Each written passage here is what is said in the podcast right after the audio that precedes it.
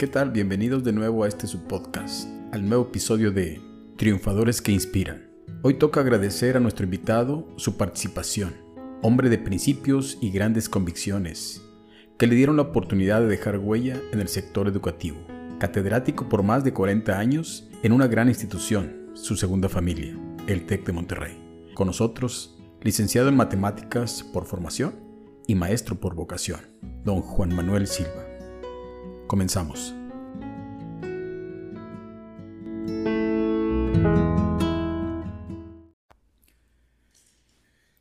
Pues muy buenos días, don Juan. Muchas gracias por atender esta petición, esta solicitud. Y bueno, bienvenido a este programa, a este podcast que llamamos Triunfadores que Inspiran.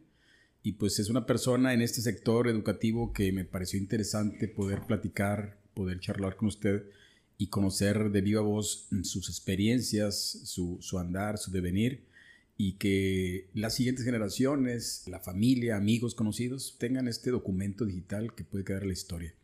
Y pues vamos a empezar con alguna cronología de la vida y después de sus funciones académicas y su desarrollo profesional, vamos a irnos más o menos en ese entorno. Este, hacemos preguntas, usted se explaya y nos dice lo que crea conveniente para poder tener la audiencia la mejor referencia de su, de su historia. Correcto. Oiga, podríamos empezar primero por saber de sus raíces, de sus uh, padres, de dónde eran. Sí, mira, mi papá nació en la Villa de Santiago y ahí trabajó siendo menor de edad en la fábrica textil de aquí en Santiago. El Porvenir se llamaba, era, era obrero. Eh, mi mamá era, vivía en la fama y sus papás eran comerciantes de un nivel económico más elevado más preparados. Ella fue maestra empírica, pero daba clases ahí en La Fama. Eh, y ahí se conocieron y como es natural, un día ya, ya hubo familia. ¿Cuántos, ¿Cuántos hermanos fueron? Fuimos tres hermanos. El hermano mayor, que ya falleció, luego yo en medio y el más chico, Oscar, que fue el que se crió en Estados Unidos. Vivieron 15 años en Estados Unidos y la vida de papá cambió porque trabajaba mucho, 12 horas, nunca supo lo que era una jornada de 8 horas. Él sabía que había ahí una costumbre, pero él siempre trabajó 12 horas eh, y trabajaba mucho. Y aunque no era de los que buscaba los trabajos más bien pagados, al trabajar mucho y luego tener una vida muy austera, cuidadosa, un día llegaron 15 años y se regresan a Monterrey, a veces obligado por las circunstancias, pero se regresan a Monterrey. Ellos se fueron cuando yo estaba terminando la secundaria y regresaron cuando yo estaba, había terminado recién, yo creo, la, la carrera universitaria en la Facultad de Matemáticas de la UNI enfrente de Ingeniería Química, por cierto. Tengo el honor de decir, mi facultad estuvo enfrente de una gran facultad, la Facultad de Ingeniería Química de la Universidad Autónoma de Nuevo León. te digo, mi mamá tiene el mérito de haberlo siempre jalado y él haber respondido con mucho trabajo. O sea, las mayores virtudes que recuerda de ellos es el trabajo. Entonces, mucho trabajo, mucho, trabajo. y mucha dedicación a los hijos. Siempre viendo ellos con una gran ilusión, con un sueño que sus hijos les fuera mejor que a ellos sobre todo en, lo, en la educación, en lo preparado, etc. Y eso nos ayudó mucho porque ahí estaba el, mensaje. ¿Dónde vivió su infancia? Bueno, yo nací en Monterrey, en lo que hoy se llama San Jerónimo, por, por, ahí nací, pero era, era, Monterrey. Y de ahí nos fuimos como Santa Catarina, a la Fama Nuevo León, a la Leona Nuevo León. Y entonces, pues ahí me la pasé, una niñez mucho, muy agradable, porque no hacíamos más que estudiar y, jugar. Te digo, en esa casa de mi abuelito, que era muy grande, estábamos siempre abajo de, un árbol, que leyendo el periódico, pero no es cierto, estábamos leyendo los monitos del norte o del porvenir. No pretendíamos ni, tener conocimientos, ni, ni educarnos, divertirnos con los, con los monitos y jugar mucho béisbol. Todavía no llegaba el, el soccer, pero jugamos mucho béisbol. Yo mi cuerpo siempre fue muy poco atlético, yo era muy delgado, aunque no se note ahora, pesaba medía lo que mido ahorita y pesaba 57 kilos. Estaba flaco, ñango y entenerido. Y jugué mucho béisbol ahí en la fama, entonces muy, muy divertido. Y entonces su, su mayor recuerdo, vamos a llamarlo así, ¿tiene que ver con el deporte o, o de qué se recuerda más su niñez? Que yo recuerdo más mi niñez, yo creo que de ahí nació todo, de encontrarle mucho gusto a socializar. Yo platicaba y platicaba y platicaba, y si yo veía que había problemas de manera instintiva, yo no, no lo valoraba, buscaba ayudar ¿cómo le hago para que te vaya bien en la escuela? ¿Cómo le hago para ayudar a tus papás? O sea, siempre fui una tendencia hacia lo social. Entonces lo que más recuerdo es esa convivencia con, pues, con la raza, con los, con los niños de mi época. Y claro, pues cumplíamos con la escuela bien, pero bien porque no nos costaba nada cumplir, pues, nos daban todo, pero no, no había la gran responsabilidad ni la gran idea de ser culto, simplemente era, hay que ir a la escuela, pues hazlo bien y se, y se acabó. ¿Y qué rescataba como lo más divertido para usted en ese entonces de niño? Pues lo más divertido era jugar béisbol. Yo me gustaba mucho andar siempre, yo fui muy callejero toda la vida. Yo le decía a mi mamá de chico, el lunes, ahorita vengo, iba de Monterrey a La Fama y, y regresaba, eso lo, se lo decía el lunes y regresaba el viernes. Mi mamá estaba a punto del, suicidio porque no había teléfono, no había, este, ¿cómo le estaba yendo? Pero yo ya para entonces ya había hecho yo mucha relación con algunos sacerdotes españoles que estaban ahí en la Fama Nuevo León, en la iglesia de San Vicente de Paul. Y el padre le decía, mire, este es callejero de por vida y a nadie le va a hacer caso. Pero yo que lo conozco en confesión, no hace nada mal. Quédese tranquilo de que le va igual de bien en su casa que, que, que, donde anda. Entonces mi mamá aprendió a, a, aceptar que tenía un hijo que era callejero. Entonces yo me gustaba mucho convivir con las personas. Yo iba a una casa, te conocí a ti y tú eras mi amigo, pero en poco tiempo yo tenía mucha relación con tus papás, con tus hermanos, con tus hermanas. Ya eran mis amigos toda la Todos. Porque así era. Un momento cuando llegaban a tener negocios de abarrotes, nos mandaban a entregar leche a las casas. Yo desayunaba cuatro veces porque, ay, pobrecito, que no, no ha desayunado. Y me servían ahí la leche y un pan. Desayunaba como cuatro veces. Pero yo hacía mucha amistad con las señoras, con los señores, con los, con los hijos. Entonces yo desde entonces le encontré mucho sabor a relacionarme con, los, con el ser humano. Mucho, mucho, mucho. Oiga, y con respecto a la escuela, en primaria y secundaria, ¿cómo recuerda que usted fue? Yo cumplía y con eso era suficiente para que más o menos destacara como un buen estudiante. No brillante, pero me iba bien en, la escuela. Simplemente, pues, hay que hacer, hay que cumplir con las tareas que te digan en, la, escuela, ¿verdad? Y pues me la pasé bien, porque al, al irme bien, pues te reconocían, ah, mira, qué buen estudiante. Y, siempre fui muy bien portado, yo nunca, nunca fui pelonero, nunca fui grosero. Y sí tenía como que un buen carácter, porque yo decía, mira, yo sentía que me ganaba el cariño de los adultos. Yo buscaba tu amistad, me satisfacía ver que tus papás me querían, que tus hermanos me querían, que tus hermanos me... Entonces empecé a ser muy amiguero, pero amiguero. Yo creo que por eso yo casi nunca tuve novias, ¿para qué las quería? Tenía un chorro, un chorro de amigas. Y, y, me tenían tanta confianza que yo me iba a portar bien que me dejaban ir a todos lados. Los papás más celosos dejaban salir a las muchachas a los bailes si yo iba. Tú dígame, papá, que vas a ir al baile aunque no vayas, pero tienes que ir por nosotros y nos sacas, nos llevas y luego ya nos vuelves a depositar en el, en el, hogar. Yo tenía muchos amigos, pero tenía más amigas. Yo me decía amigo tuyo y al final era mucho más amiga de tus hermanas que de ti. Y tú eras mi amigo y te apreciaba. El descubrir que las muchachas me buscaban y me tenían confianza y me respetaban algunas me gustaban inclusive, pero por lo mismo yo decía, ¿para qué quiero novia? Pues, con ellos voy al cine y, van muy tranquilas, saben que no voy a hacer nada malo. Y me invitan a un baile, pues voy al baile. Y entonces siempre fui muy, muy sociable. Oiga, ¿y después de la secundaria, qué siguió? Para mí valía mucho el ver que mis papás deseaban que estuviéramos preparados. Mi hermano mayor y yo, el chiquillo estaba muy chiquito todavía. Y entonces yo decía, no, pues voy a seguir estudiando y me va a ir viendo bien y mis papás van a ser felices. Ese es mi pago, verlos felices. Nos vamos a la prepa 2 y ahí tuve experiencias bien bonitas en la prepa 2. Ahí conocí a un maestro de matemáticas que me daba álgebra, el ingeniero Arturo Caballero del Ángel, que tiene una voz preciosa. Entonces yo lo asociaba con mi papá. Pues yo fui feliz también la, la preparatoria, pero igual cumpliendo porque era la manera de hacer felices a mis padres. Mi hermano empezó a tener problemas como de tipo emocional y ya no le fue también en la escuela. Y aunque él era mayor que yo, un año o dos meses, yo medio lo rebasé. Pero me llevaba muy bien con él, nunca me tuvo envidia ni nada, muy bien que nos llevaba. Y él era el consentido de la familia, porque él era alto y yo estaba chaparro. Él era güero y yo estaba prieto. Él estaba fornido y yo estaba flaco. Contrastes de hermanos. Y a, él le daban muchos recursos. Me acuerdo muy bien las anécdotas, por ejemplo, del béisbol. Yo a jugar béisbol y él llegaba con dos, tres bates, un montón de pelotas y un montón de, de guantes. Entonces empezamos a jugar. Y a la hora que él decía, yo me voy, ah, bueno, que te vaya bien. No, voy a dar mis guantes. Y me dice, ¿con qué jugamos? Pues son míos. Entonces yo dije, ¿saben qué raza? Ya estuve pensando, vamos a, a ver qué rifamos Y la rifa nos va a dar utilidad y compramos todo el equipo. Pues cuando compramos teníamos más equipo que Mario y mi hermano decía, ya me dejaron solo, pues por gacho, digo. Pues de ahí también empecé yo a ser como que un poco emprendedor. Armamos la rifa, yo averigué cómo estaban las rifas, cuál era mi obligación, qué teníamos que hacer. Y luego, pues, ¿quién nos da dinero para comprar el inicio, el equipo? Y luego ya pagar lo, lo que debieron. Y luego ya cuando teníamos los guantes, me ¿dónde vamos a dejar los guantes? Me decía la raza, pues contigo, porque estos están aquí porque tú hiciste todo, todo este trabajo. No, no, no, vamos a dejarlo en la casa donde todos podamos entrar. Por la forma de esa familia que entra y sale el que quiera. Ahí los dejamos, pero es que son tuyos. No, no, no son míos. Los conseguimos trabajando todos en equipo. Entonces también me gané una fama como que, ah, mira, este cuate, descubrí que eso era ganarte un liderazgo. Y yo decía, pues los guantes tienen que estar en esta casa porque es donde más nos conviene a todos.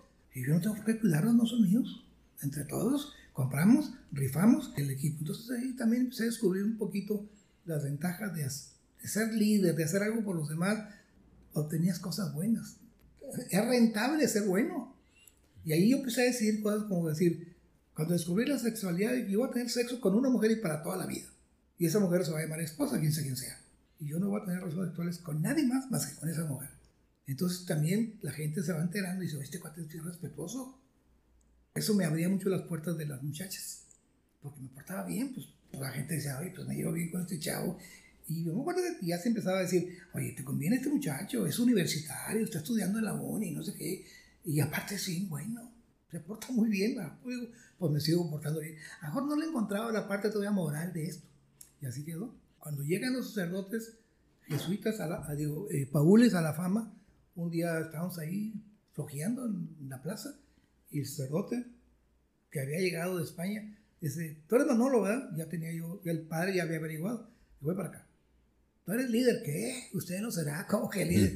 No, no, quiero que me ayudes. Yo, ¿qué ayudo? No, haciendo lo que haces. Unes a la gente y hacemos cosas. Y lo que queremos es tener recursos para apoyar a los que, más, los que no pueden comer, los que están enfermos, las muchachas que se quieren ir a la prostitución. Ah, chica, pues todo era medio social y todavía yo no lo relacionaba que eso era bueno y que lo podía relacionar con Dios, que Dios quería que así fuéramos. Pero lo vas descubriendo, ah, además le caigo bien a Dios, y entonces ese es el camino. Se iba formando por ahí un, ah, caminito, ¿no? Un, camino. Oiga, y en algún momento, ¿cómo apareció su vocación de definir qué es lo que quería y después ya tomar ese camino? O sea, ahorita me comentaba de después que ya estuvo en la uni, pero antes de llegar a la uni, llegó un momento en que dijo, ya sé qué quiero ser en qué momento o por qué tomó la vocación que finalmente tomó? Pues bueno, yo, yo creo que mucho tuvieron que ver estos sacerdotes españoles de San Vicente de Paul allá en la fama. Entré a la Acción Católica Mexicana, fui presidente de una formación cristiana este, en, en, la, en esa facultad y, y, conviviendo con todas las, las, demás facultades. Entonces eso a mí me ayudó mucho porque me, me hizo sentirme muy útil este, y eso hizo que mi carrera universitaria fuera hermosísima, porque estudiaba y aprendía cosas que me gustaban y me iba bien y eso me gustaba, que, por ejemplo la gente de la, de la sociedad de alumnos no robara y que si entraba dinero y era para biblioteca, pues, fuera para comprar libros y era para el laboratorio, se fuera para comprar tipo laboratorio. Y si un maestro era católico, pero era mal maestro, córrelo. Y si un maestro era ateo, pero era buen maestro, apóyalo. Entonces, estos cuatro son muy derechos, ¿cómo, cómo les pegamos? Había en ese contexto que usted menciona, pues una, pues ahora sí que una comunidad este, con responsabilidad social. Así es. Este, lo que ahí estaban sintiendo. Eh, me regreso un pasito, un escalón atrás. Ok. Ya he mencionado un par de veces de la facultad de matemáticas, pero mi pregunta también va, este, y esto que ha comentado está también muy interesante, pero yo le digo, y ahorita lo vamos a ampliar, es más, las matemáticas, ¿por qué? Que no era común, digo, en sus años muy probable, eh, yo desconozco, pero siempre veíamos cuando estábamos en la universidad, veíamos siempre que la facultad de matemáticas pues no era la más poblada, ¿no? ¿Está de acuerdo? Entonces llama la atención de que un joven con su formación le haya interesado en las matemáticas. Bueno, pues para que veas que la vida es, de manera natural la vida es buena. Yo quería estudiar ingeniería mecánica. En aquel entonces había examen de admisión en casi cualquier escuela. No había en matemáticas, no había en economía, dos, tres no había. Entonces yo presenté para mecánica y no lo pasé. ¿Qué estudio? Pues, ¿Qué se parece a mecánica? Pues matemáticas, porque hay física, hay matemáticas. Entonces, aunque no sabemos de fierros, por ahí va. Entonces yo entré a la facultad que me dejaba entrar sin examen. Pues accidentalmente entré a matemáticas, ¿por qué? Porque ahí me admitieron. Y dices que te gustaba la mecánica, sí, pues no me admitieron, ¿qué quieres que haga? Entonces, bueno, me empezó a gustar la matemática y ahí empezó también los accidentes de la vida. Yo estaba en tercero de facultad y el ingeniero Rafael Serna, un político de izquierda, Serna Treviño, que fue de los fundadores del, de la UR, junto con, el, con un político también de izquierda, el ingeniero Roberto Treviño, este, me dijo, oye, ayúdame, porque la gente te estima mucho los estudiantes. Y dicen que eres bueno para explicar, ¿por qué no me das una clase o dos? Yo estaba en tercero y daba clases a los de segundo. Y luego pasé a cuarto y les daba clases a los de tercero. Y me empecé a ganar fama de que era buen, buen maestro. Y que aunque era exigente, me importaba bien con la gente. El que había que reprobar lo reprobaba. Pues más amigo que fuera. Y oiga, oiga, entonces ahí, ahí empezó su, su segundo interés. Vamos, este, ah, primero fue como mecánica y luego, pero ya con este, esto que usted me comenta, ya apareció entonces a lo mejor la verdadera vocación. Tal vez, pero mira, pude haber ido a economía por las mismas razones. Y, ah, mira, tuvo vocación de, economista, pues no es cierto, tampoco de matemático. Yo, yo luego descubrí que, no que lo único que no me gustaba de la matemática era lo abstracto de las matemáticas. Entonces empecé a descubrir dónde estudio matemáticas aplicadas. Y mi segundo amor fue, como me sentí buen maestro, y me decía el ingeniero Serna, oye, pues tú y yo pensamos distintos, políticamente eres mi enemigo, pero eres bien derecho, contigo no se batalla. Si hago cosas buenas, me, me sostienes y hago cosas malas porque me, me tengo que cuidar. Y entonces me empezó a gustar mucho la docencia. Y también por los maestros, si eres buen maestro y eres honesto con los muchachos, te llegan, te, llegan cariños de ellos. Entonces te empiezas a, a, enamorar de los alumnos. Y son tus compañeros. Y más porque yo te digo, pues era un año menos de diferencia. Yo estaba en, en tercero y le daba clase a los de segundo. Pues, hombre, me gustaban mis alumnas. Pues eran de mi edad, mayores que yo, un año, de la misma edad, o, más chicas que yo, un año. Pero sí me di cuenta que una vocación más auténtica que estudiar mecánica o matemática era el aprendizaje. Eso sí me gustó mucho. Y bueno, yo hago algo y resulta que esos pelados aprueban la materia. Algo hice yo también. Son ellos los que trabajaron. Pero entonces eso sí me empezó a gustar mucho. Y ahí me fui yendo este, y, consigo beca para irme a, al Simestar. Y me fui siendo egresado de matemáticas y ya teniendo una trayectoria de maestro, maestro-alumno como se, como se acostumbraba en aquellas épocas. No sé si tú a tener maestros que, que eran alumnos en la facultad. No, no, no, tocó. pero en mi época sí, sí era común que hubiera varios que ahora son maestros distinguidos que empezaron dando clases como muy jóvenes. Muy jóvenes. Y, hablando de maestros, precisamente, este, ¿recuerda quiénes influyeron más y, o qué tenían o por qué influyeron en usted estos maestros? Sí, mira, a mí siempre me gustaron los maestros responsables. Si un maestro era responsable, aunque no fuera tan genio, ya contaba con mi, con mi admiración. Y sí me tocaron maestros muy buenos, que eran buenos matemáticos, buenos maestros, este, y, que, y que más o menos pensaban como yo. Y si llegáramos a hablar de cuál era la filosofía política de esos maestros, pues yo coincidía con esa filosofía, que era también proteger. Como que buscar que Cristo tuviera cabida en la, en la escuela de mecánica, en la de civil, en la de química, en la de matemáticas, que ahí se notara un poco la presencia de Dios. Entonces, si tú eras buen estudiante, y la gente iba conociendo que tenías buenos principios, que no andabas en los prostíbulos, que respetabas a las muchachas, que eras buena persona. Este, pues esa es una manera de llevar un poco la presencia de Dios. No es que uno dijera, ah, si ven a mí, ven a Cristo. Pero bueno, ven a alguien que hace cosas que a Cristo, que a Cristo le agradan. Que sean responsables, que les vaya bien en la escuela, que atiendan, que se porten bien con los amigos, con las amigas, este, y bueno, sentí que la universidad era un ambiente donde yo podía desarrollar eh, esa filosofía que luego fui adquiriendo ya de, de, católico, ¿verdad? Oiga, este, había comentado que sus padres se fueron cuando estaban en secundaria y luego regresaron cuando estaba en la universidad. Sí. Y, y, la decisión, cuando la toma de entrar, bueno, seguir estudiando la prepa 2 y luego la facultad de, en matemáticas, ellos obvio se enteraron este, cómo se sentían. Sabían que querían obviamente lo mejor para sus hijos y el desarrollo. Eh, ¿Qué comentaban al respecto de su decisión?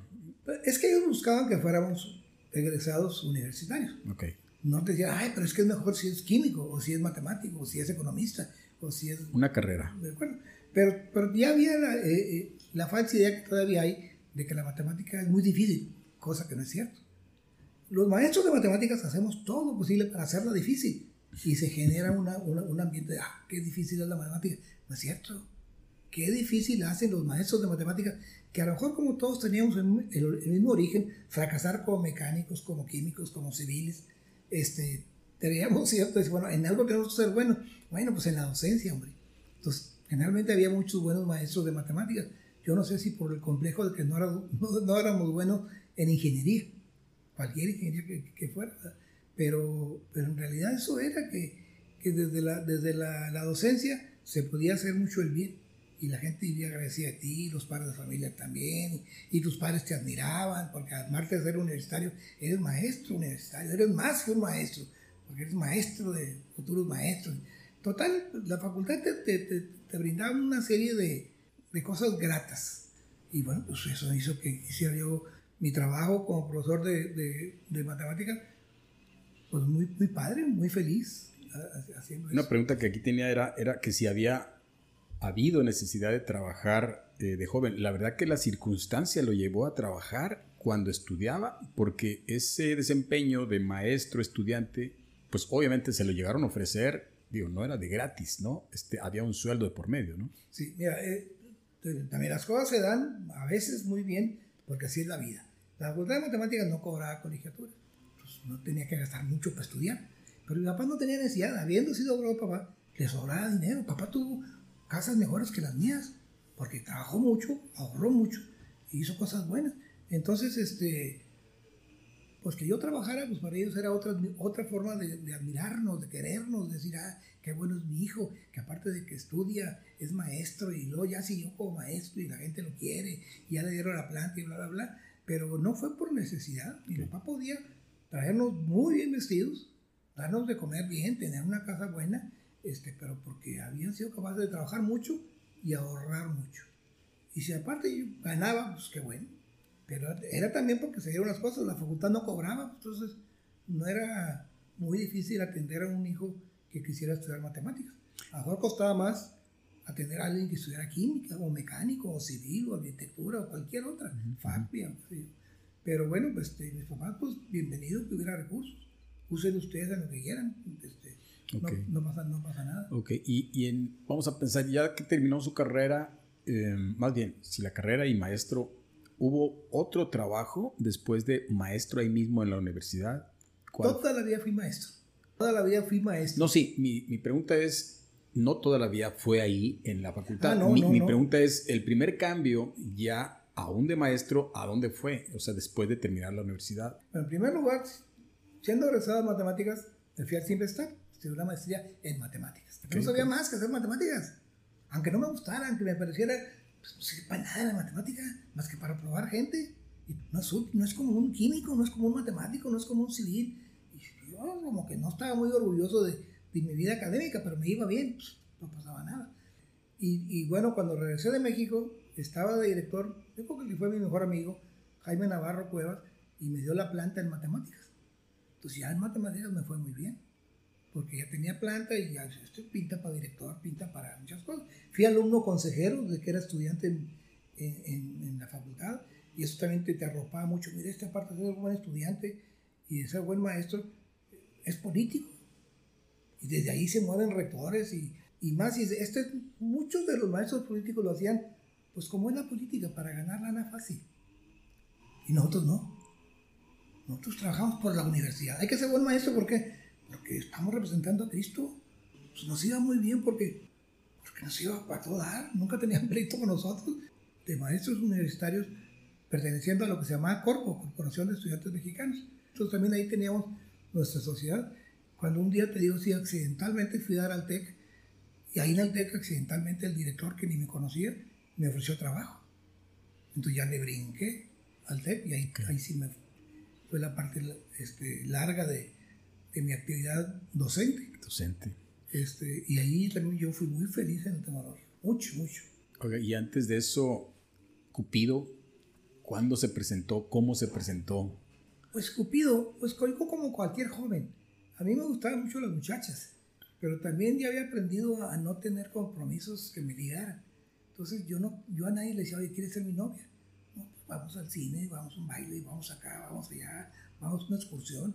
Y como donde quiera me portaba bien, se va a portar bien. Si un día llego a tener yo un desliz con muchacha, yo creo que yo lo voy a seducir a él. Lo digo con cierta humildad. Pues yo por lo mismo no tuve novias por mucho tiempo. Empecé y amistades para vida. Bueno, yo estoy esperando porque no trae novia. Pues que no la necesitaba.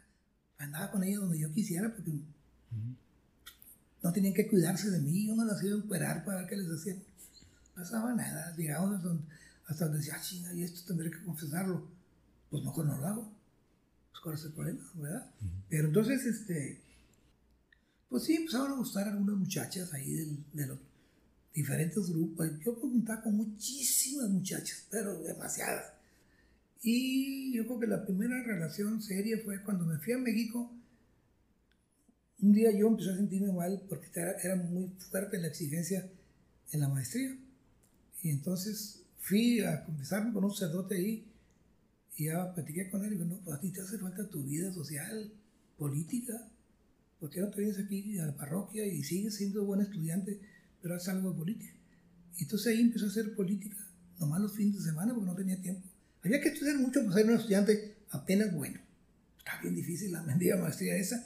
Y entonces ahí había una muchacha que era, hacía lo mismo, pero en el grupo de mujeres. Y a ella la querían mucho las mujeres y a mí mucho los muchachos. Entonces como que hasta nos empujaron a que fuéramos novios. Y ahí fui, la primera relación que tuve seria y duré dos años de novio con ella. Y ya cuando me iba a venir ya teníamos todos arreglado porque me iba a casar con ella. Era la primera relación seria que tuve y, dos años y ella adulta, yo adulto, ya yo con maestría y toda la cosa. Y viniendo a Monterrey, me di cuenta que yo no me quería casar. tenía un, tengo un buen amigo, sin agradecer al presente, con el, cual platicaba todo. Le dije, oye, yo no me, él, él ya adoraba a aquella novia sin conocerla. Él añoraba que él tuviera su pareja, yo la mía, ya de casado, y fuéramos grandes amigos. Oye, pues de esa no va a ser amiga, no me quiero casar. ¿Qué va a hacer? Le voy a hablar por teléfono para decirle que quiero ir a México a saludarla. Y ahí le dije, oye, vengo a avisarte que no me quiero casar. Y la primera reacción, no, hombre, llegas a Monterrey, salen tus amistades, una buena amiga. Yo pensé que me querías, no me conoces. No, yo no, hago esas cosas, simplemente no me quiero casar. Y no, le entendió después de que dudó mucho de mí, que me llevara con los papás, los papás me crucificaron porque, pues qué, piel de oveja y no sé qué relajo. Y, el, único hermano que era medio gacho, viejero, cogelón, todo lo que... Ese me dijo, mira, cuñado, yo a ti te respeto. Y si tú no quieres a, mi hermana, te felicito. Porque ella está enterrada contigo. Pero qué bueno que vienes a dar la cara y te van a hacer garra a mis padres aguanta callado. Yo sigue siendo el mejor cuñado que yo hubiera podido tener. Y ya, pues con esa no me casé. Y entonces ahí fue donde yo conocí a Argelia desde muy chico, pero nomás me llamaba la atención físicamente, nunca la había tratado. De hecho, cuando lo oía hablar no me gustaba su filosofía. No, es media burguesona, china.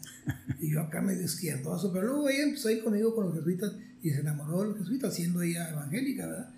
Este, y no, pues al poco tiempo hice novio de ella y ahí me dieron una beca para irme a estudiar y entonces le dije, no, pues yo este, vengo a decirte que en esta semana tenemos que decidir qué hacemos.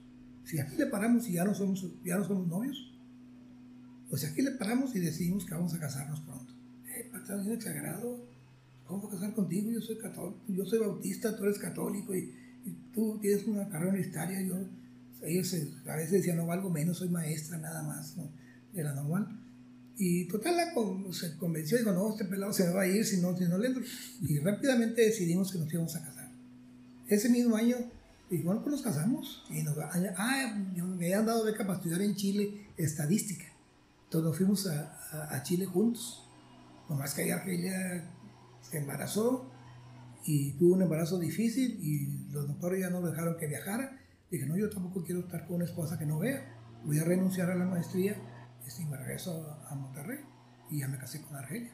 Pero apareció tarde la relación formal de pareja. Y con Argelia fue rapidísimo. Oiga, me queda la duda, ¿cómo fue la transición de la Universidad del TEC, aunque me dijo que fue circunstancial. Totalmente. Pero este, ¿cuánto tiempo pasó después de la universidad para empezar formalmente en el TEC? No me acuerdo el tiempo exacto, pero no, no fue mucho de que regresé de la maestría y fui maestro de planta en la uni a que llegué al TEC. Y al TEC yo llegué a dar una clase y juraba que iba a dar una clase y ya. Un semestre y ya. Pero me enamoré del TEC y ahí me quedé. El muchacho que me había jalado al, al TEC, Jaime Navarro, había sido director de un programa de alumnos destacados. Nosotros sacábamos los alumnos que al presentar los exámenes había cosas relevantes académicamente y, y entonces los invitábamos a un programa que se llamaba Proyecto Año 2000. Era cuando empezaban las ideas del el aprendizaje, como, el, como el, se llamaba Plan SIP, que era Plan de Enseñanza Personalizada, en la que en lugar de que te dieran clases te decía, mira, esto es lo que hay que aprender, esos son los objetivos, aquí hay problemas resueltos, aquí hay un examen de autoevaluación y aquí está el examen.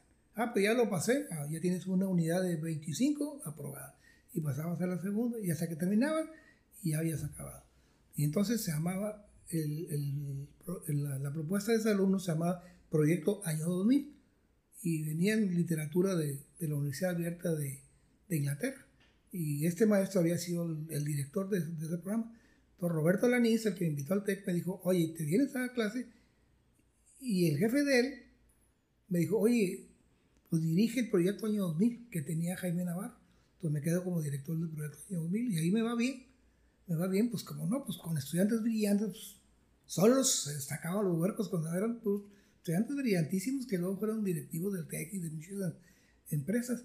Y ahí fue donde ya me quedé bien metido en el TEC. Este, y luego llega la, la, oportunidad de ir a estudiar a Chile y pues, el técnico dice, podés estudiar y cuando termines, si, si todavía te conviene, pues te damos la planta de nuevo. Es más, no, no se suspende la planta, sigue siendo maestro de planta estudiando en Chile.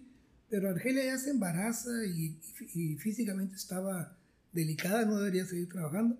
Y le dije, no, pues vamos a regresar, no, yo no tengo necesidad de otra maestría. Sí alcanzaron a irse. Sí, llegamos a irnos y yo acabé todo un año. Ah, y ella okay. se regresa a los seis meses pero sí estaba delicada, entonces ya, ya no continuamos. Y yo ya regreso al TEC y, y hasta que me jubilo.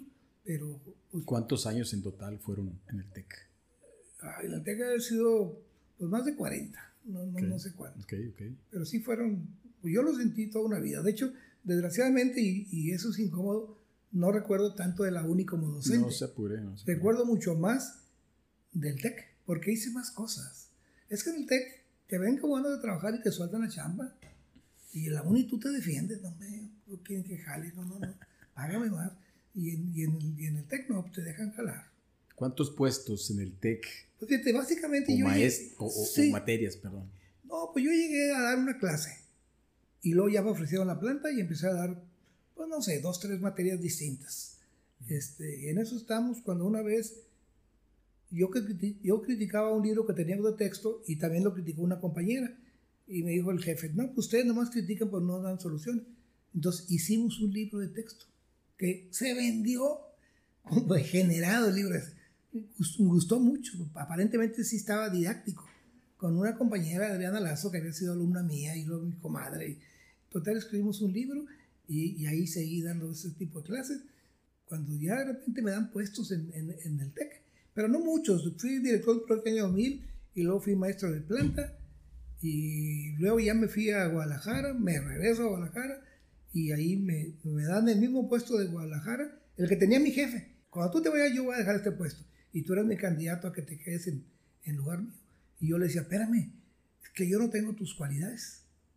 Yo no puedo con ese puesto. Me dijo, a ver, dime quién es Patricio López del Puerto. Y le dije lo que yo pensaba de Patricio López del Puerto. Me dijo, en primer lugar, muchas gracias me acabas de descubrir un Patricio López que yo no conocía. Y qué bueno soy, me dijo. Te aventaste. Entonces me dijo, ahora déjame decirte para mí quién es Juan Manuel Silva. Y me dijo lo que él pensaba de mí. Y cosas que yo no me imaginaba que yo tuviera.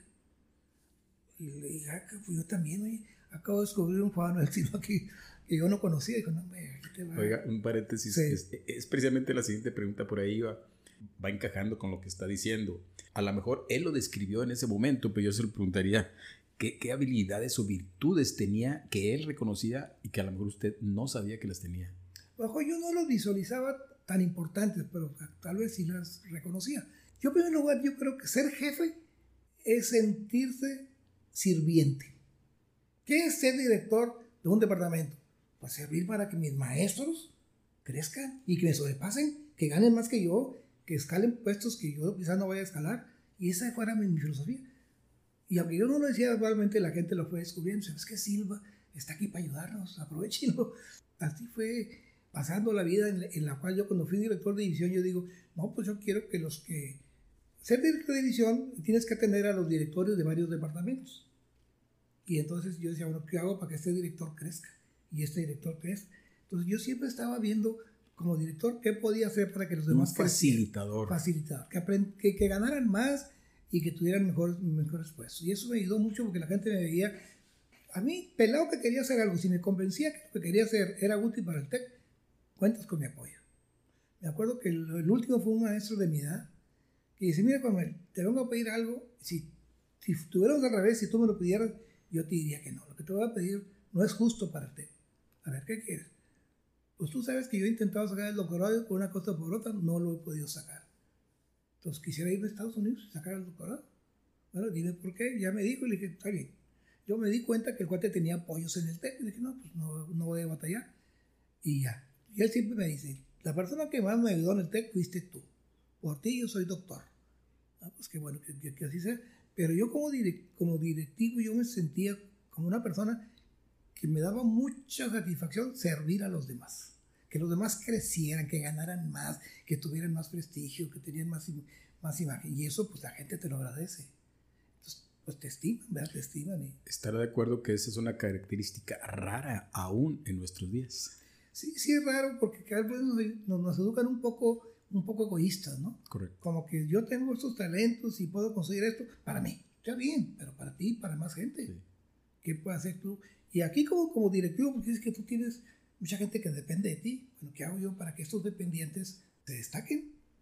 Y la gente dice, pues ahora gano más con Juan Manuel. Sí, pero también tengo un puesto prestigioso y también esto y también lo otro.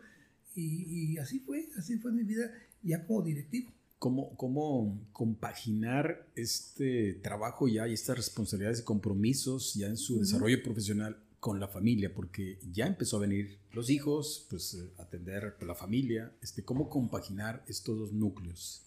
Pues mira, muy fácil, pero cuentas con la complicidad de tu pareja.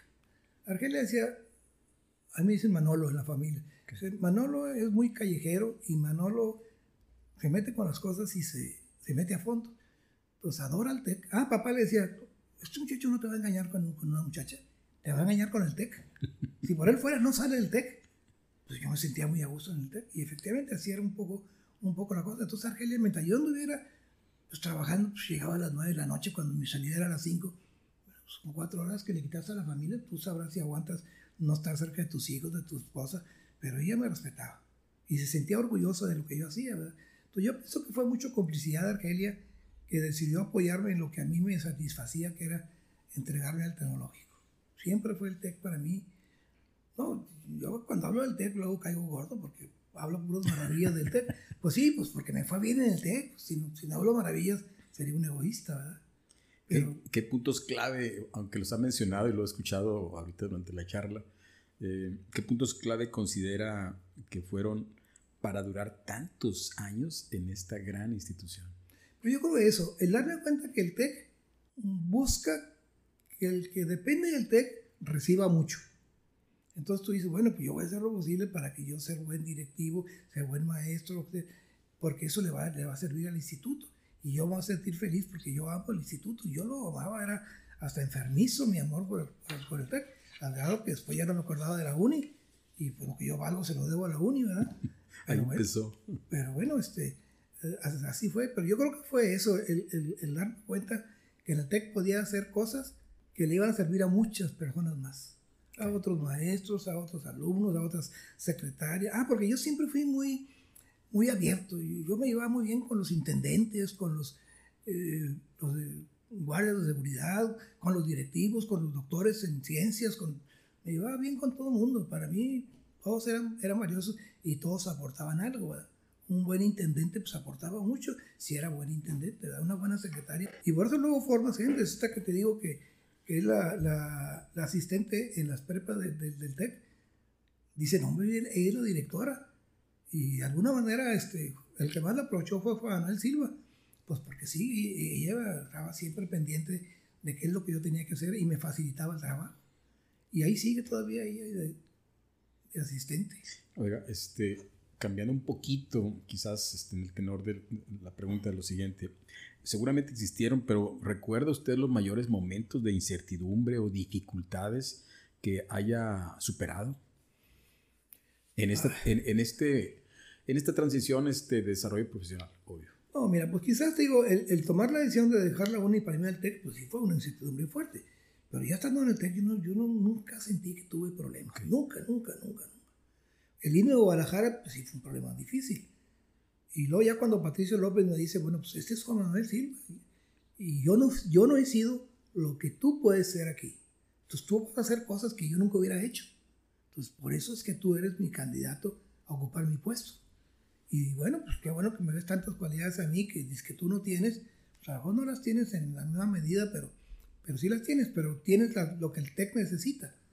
Un, un, directivo muy entregado a la gente que le reporta otra pregunta también, después de tantos años y también lo he escuchado, este, pero bueno, a lo mejor reitero quizás aquí o le enfoco, la pregunta es, ¿cómo considera que haya sido su liderazgo para que haya tenido el éxito que tuvo?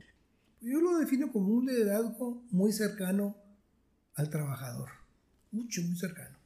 Un liderazgo que siempre está pensando en qué puede hacer esta persona para crecer, para ganar más, para tener más estatus, para qué sé yo. Pues de alguna manera yo pienso que eso me ayudó mucho, porque la gente sabía que contaban conmigo, que yo nunca los iba a defraudar y que yo no era tan, yo quizás mi, si algún error debo aceptar, es que a lo mejor fui un poco, un poco blando con mis trabajadores, pero siempre buscando que ellos se beneficiaran y que el beneficio afectara positivamente al TEC. Pero digamos, este, pues básicamente era, era eso que es lo que me, vendí, me decía Patricio López del Puerto, yo nunca podría hacer lo que tú haces. Y es cierto, algunas cosas de las dices que yo tengo, pues tú no las vas a tener. Pero pues, a, mí, a mí me necesitaron y a ti te necesitan. Así es que él, él, juraba que yo me iba a quedar y que él me iba a allanar el trabajo para llegar a ser director. Pero yo ya no estaba, yo me fui, me fui junto con él. Pero él desde aquí siguió luchando con Ramón de la Peña, con los rectores, este, para que me regresaran a Monterrey. Y bueno, pues todo el mundo ganamos, según yo.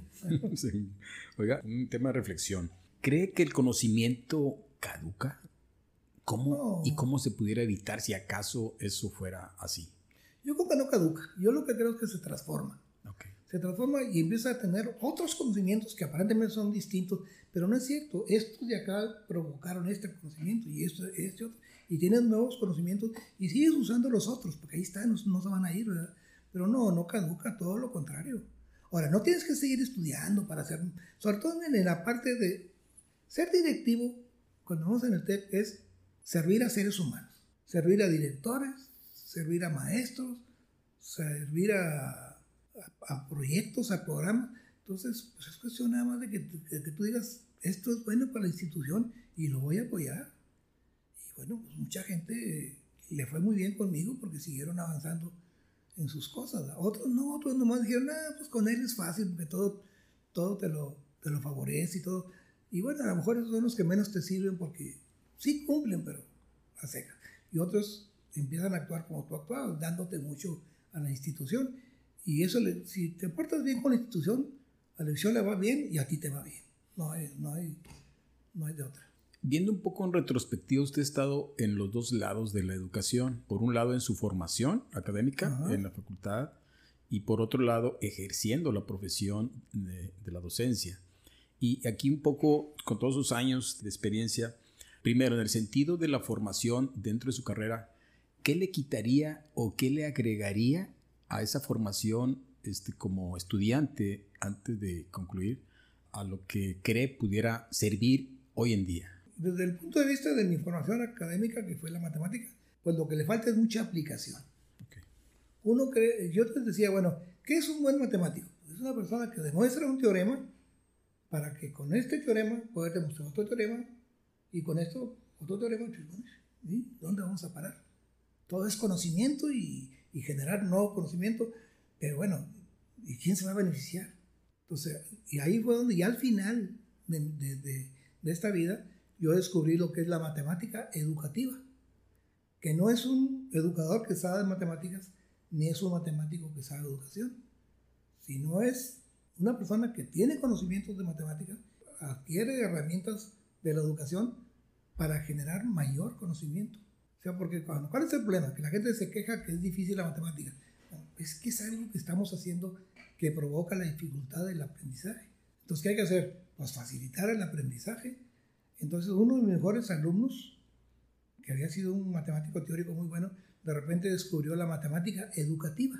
¿Qué es eso? ¿Cómo relacionar el aprendizaje con la matemática para poder facilitar que el alumno aprenda las matemáticas. Y ahora sí que las aplica donde quiera, ¿verdad? Y esa parte la aprendí ya muy tarde porque la debía haber usado toda la vida. De decir, cómo buscar que el profesor sea un facilitador del aprendizaje y no aquel que le tiene miedo porque la, la matemática es difícil. No, la hace difícil. No tiene por qué ser más difícil aprender matemáticas que química, o física, o economía, o, diseño. No, no, no. El problema es que la hacemos difícil. Y más que se generó todo un tabú alrededor de las matemáticas. Pero pues, era medio ficticio.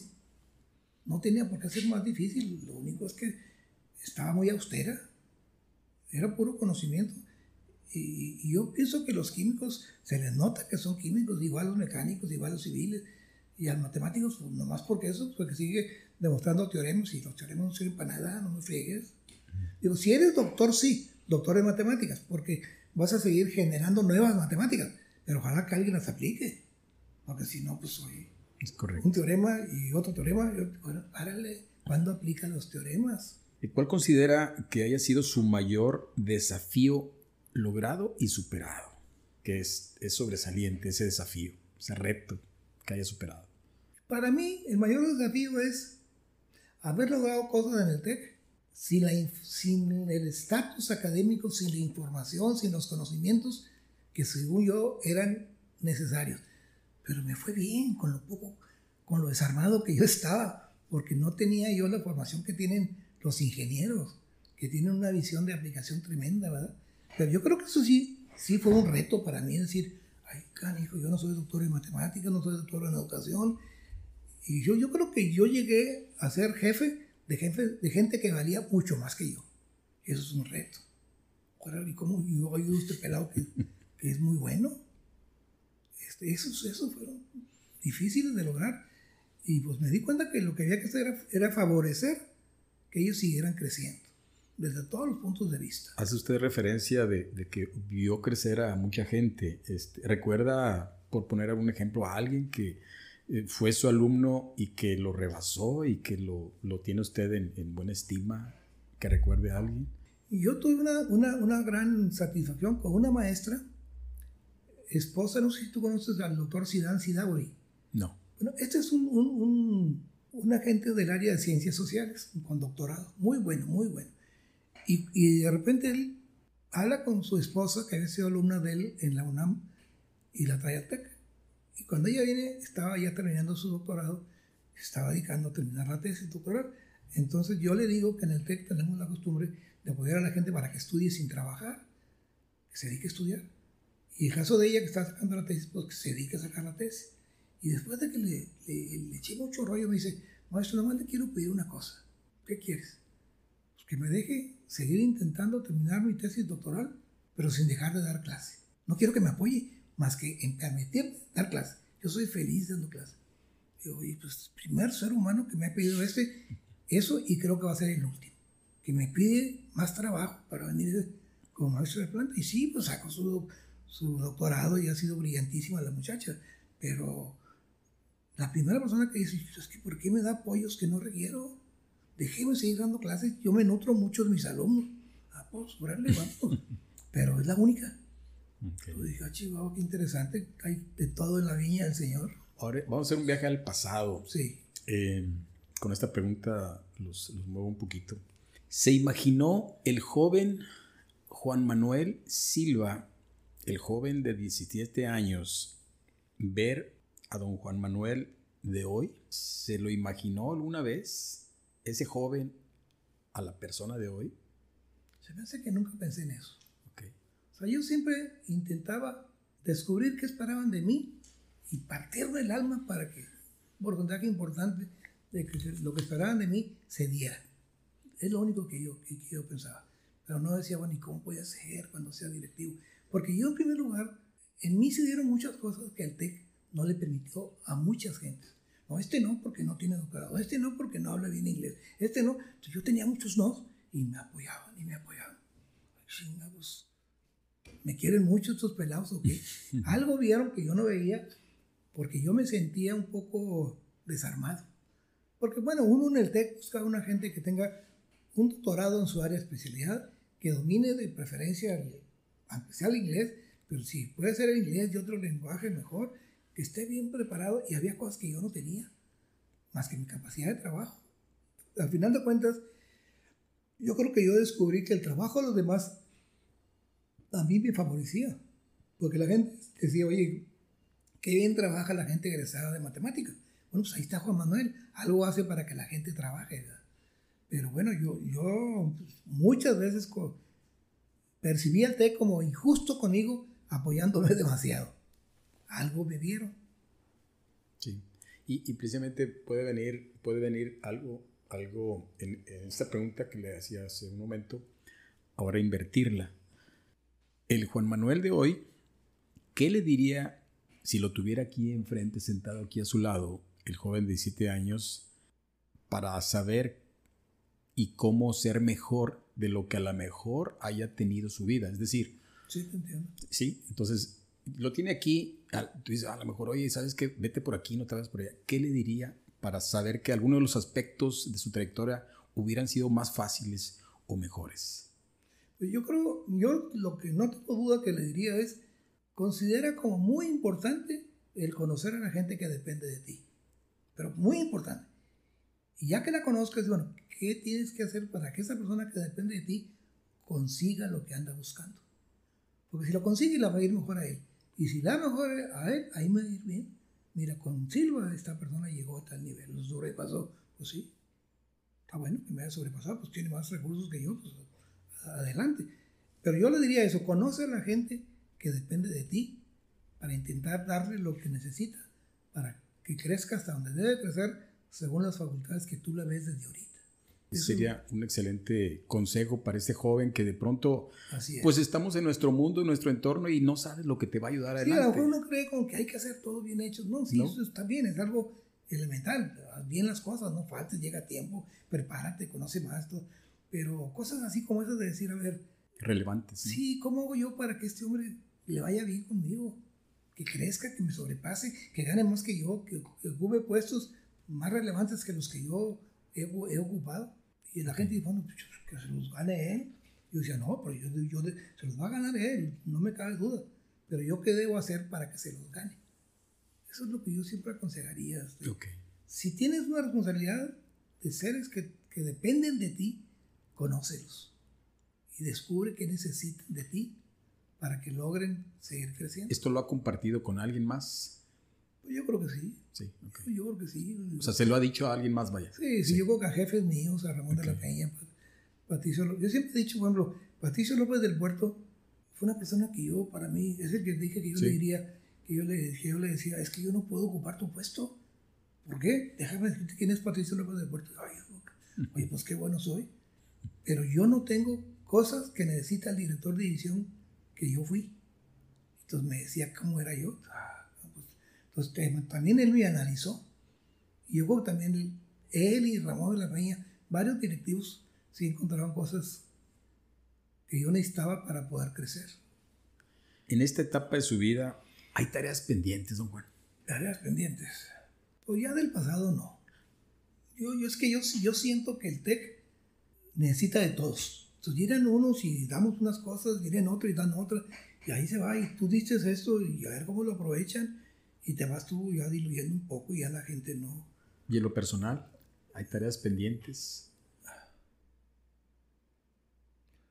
pues obviamente que sí, sobre todo, sobre todo en la cuestión moral, no religiosa, pero moral de, de, eso, de, de, apreciar más al, al, ser humano, de, de quererlo, de, Sí, yo, yo pienso que en lo personal, pues eso, este, seguir, seguir creciendo. Ahora también, siempre puedes ser mejor esposo de lo que has sido. Y si te va bien, pues ahí te quedas. Yo he sido bueno, ¿para qué le busco? Ya no, le, no les cargo. O mejor padre. Pues sí, sí, es cierto, pero, pero bueno, sigue buscando. Todavía hay cosas que puedes. Y ahorita tienes cosas que no tenías cuando eras padre joven, ¿verdad? Correcto. Pero sí, sí, seguir creciendo como esposo, como padre inclusive, ¿por qué no? Como suegros, cosas de, buscando la felicidad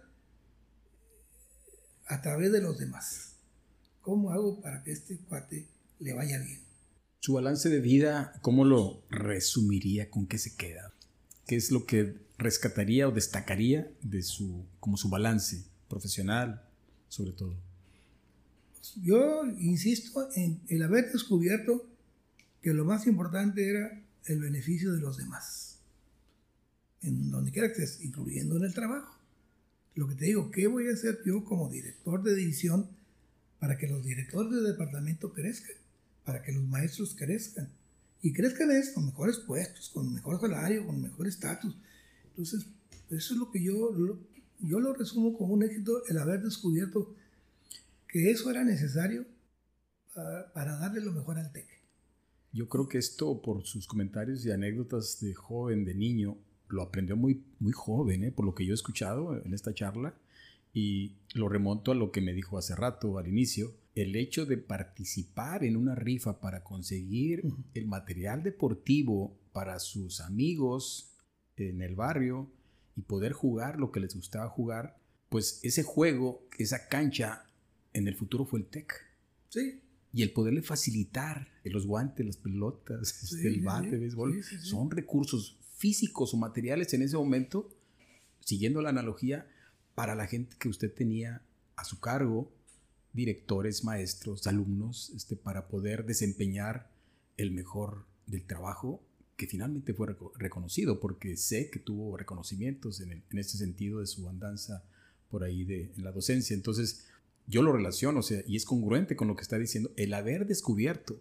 Quizás usted cree que lo descubrió ya grande, en la, carrera o, en la docencia, en el TEC, ¿no? O sea, lo descubrió muy joven. Sí, a través de y lo empezó a aplicar también muy rápido, muy pronto, en donde estuvo, con quien estuvo y en los grupos que estuvo. Y esa fortaleza mucho lo vieron. Mi esposa a veces, me broma, me en serio, se burla y me dice, pues sí, tú me dices que estabas muy cerca de tus amigas, de las muchachas, y que las aconsejabas y que sus papás te querían mucho y todo. Pero dice, mira, ¿cuántas se te fueron de moja? ¿Cuántas se quedaron solteronas? Pues no estaban muy buenos tus consejos. ¿Cómo que no? Lo vas a que tú no aprecias. Pero este, sí, había algo de eso, había algo de eso de, de buscar qué es lo que yo creía que le podía beneficiar a las muchachas. Y también conseguí mucho el cariño de los papás de mis amigos y amigas. Oye, y por último, ya estamos, ya estamos cerrando. ¿Cuál cree usted que sería su mejor legado para su familia? Ay, pues yo creo que el mejor legado es poder de frente decirles lo que he hecho en la vida y no avergonzarme de nada. De nada, nada, nada, nada. De ningún aspecto, ni personal, ni sexual, ni académico, ni de amistades. Yo hice cosas creyendo que era lo mejor y de cara, bueno, pues yo, yo, afortunadamente yo recibí la idea de, de, Dios, de Cristo, muy joven, eso sí. Eso sí estoy de acuerdo que muy joven me decía, bueno, esto es ser, ser católico. Ah, bueno, pues por ahí nos Ser gente de bien. Ser gente de bien, ¿verdad? Y yo pienso que eso me, me ayudó mucho, mucho, mucho.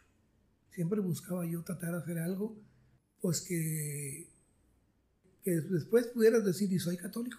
A ah, mí este católico pasó por la vida intentando hacer el bien. A mejor no lo conseguí tanto como yo quisiera, pero algo, algo conseguí. Y por último, bueno, recordando además que nos está escuchando, nos puede escuchar mucha gente, no sabemos en qué momento, pero para concluir algo quiera decir, mencionar, agregar, recordando, repito, que en un momento dado puede escucharlo su nieto o su bisnieto más adelante, que quizás ya, ya no estemos incluso nosotros. Entonces, algo que quisiera dejar, último mensaje, es el decir, este, intenté hacer muchas cosas que me autorizaran a decir soy creyente.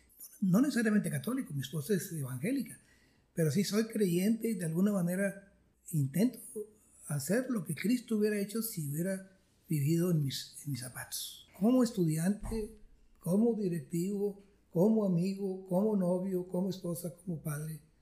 Pues eso es lo que yo, lo que sí me gustaría que mis hijos, mi esposa, mis amigos, tú mismo, con el tiempo dijeras, mira, esto me gustó de, de Juan Manuel. Siento que fue, intentó ser congruente con lo que, con lo que creía. Que es fácil, hombre, porque si sientes que estás haciendo lo que te pide el Dios en el cual tú crees, pues debe ser una cosa fácil de hacer. Dios no te pide cosas imposibles. A mí la raza no me, la raza no me invitaba a los prostíbulos porque acababan las muchachas llorando. No, es que tú vienes a evangelizar aquí, cabrón. Aquí no se vale. Pues, pues, pues ¿qué, quieres, qué, quieres, ¿De qué quieres que yo hable? Está con mi mamá, le decía, porque mi mamá siempre tuvo su soberbia de que ella fue rica y papá pobre. Ella estaba más preparada y papá menos preparado. Entonces, cuando papá siempre hablaba de que él había sido obrero a los 11 años, no, pero ¿qué decía tienes de hablar de eso? Pues me quedaría mudo es que esa es mi vida, tengo que hablar de eso. ¿De qué quieres que hable? ¿Que invente que fui como tú? No, yo no fui como tú. Tuve otras cosas no tan buenas como las tuyas. Entonces igual acá yo digo, bueno, esto fue lo que hice, pues claro. me gustaría tener la oportunidad de, de platicarlas. Esto me, me, ayuda mucho a mí mismo. Bueno, pues este, don Juan, este, la verdad, un gusto y un placer tener estas historias, que la verdad que cuando uno conoce a la persona, se encariña con las historias, con la persona. Le agradezco bastante esta posibilidad, esta oportunidad y sabe el fondo de estas, de estas charlas, que eh, sigan buscando gente que les pueda ayudar, en principio de lo que usted mismo, el credo que tiene, ¿no? Que pueda ayudar. Y pues agradecerle. Aquí está su casa, ojalá que haya más oportunidad de compartir otras historias de aquí para allá, de allá para acá, ya sin micrófonos. Muy contento desde los chilaquiles hasta este cierre. Perfecto. Me, me, gustó mucho haber estado aquí en tu casa, conocerte también a ti un poco más a través de tus preguntas te conozco más y eso es para mí importante. A nuestra audiencia, muchas gracias también. Aquí los esperamos en nuestra próxima sesión de Triunfadores que Inspiran. Hasta luego. Hasta luego, gracias.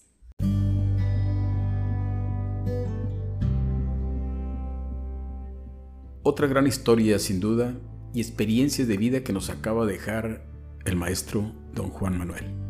Cómo la vocación en la vida también puede ser por accidente su mayor consejo, conocer a la gente que depende de ti y sobre todo para poder ayudarla a que esa persona consiga lo que anda buscando. Muchas gracias de nuevo por su atención y no olviden poner sus comentarios y, por qué no, candidatos a participar en este medio. Están mis redes sociales como Sir Coach. Hasta la próxima.